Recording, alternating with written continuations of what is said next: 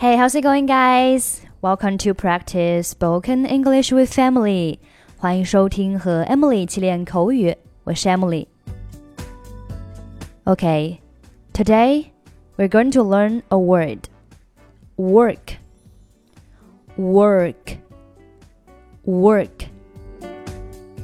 Work. W O R K 最常用的意思是表示工作，但是 work 还有其他的意思也非常的常用，就是表示起作用、有效果。比如说，计划奏效了，The plan worked. The plan worked. 再比如说，药片起作用了，The pills worked. The pills worked. 这些节食方法中，百分之九十五都不奏效。Ninety-five percent of these diets do not work. Ninety-five percent of these diets do not work. 在今天的对话当中，你会听到这样一句话：“Tomorrow night would work for me.”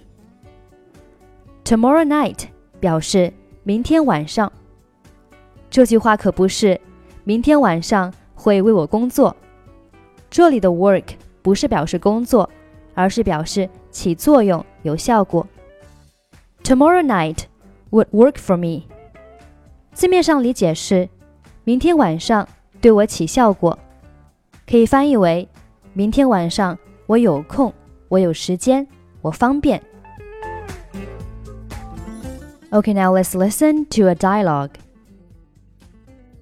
I need help preparing for my presentation on Friday. I could help you with that. Are you sure you have the time? I promise you that I have the time to do this. If I didn't, I wouldn't offer to help. What would be the best time for you to help me? Tomorrow night would work for me. Shall we just meet here? Okay, and I'll bring some information that helped me with my presentation. I'll see you then. See you tomorrow night. Okay, that's pretty much for today.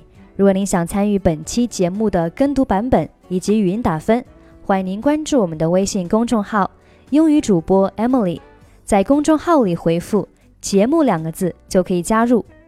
或者你也可以关注我们的抖音号“英语主播 Emily”，获取更多英语内容。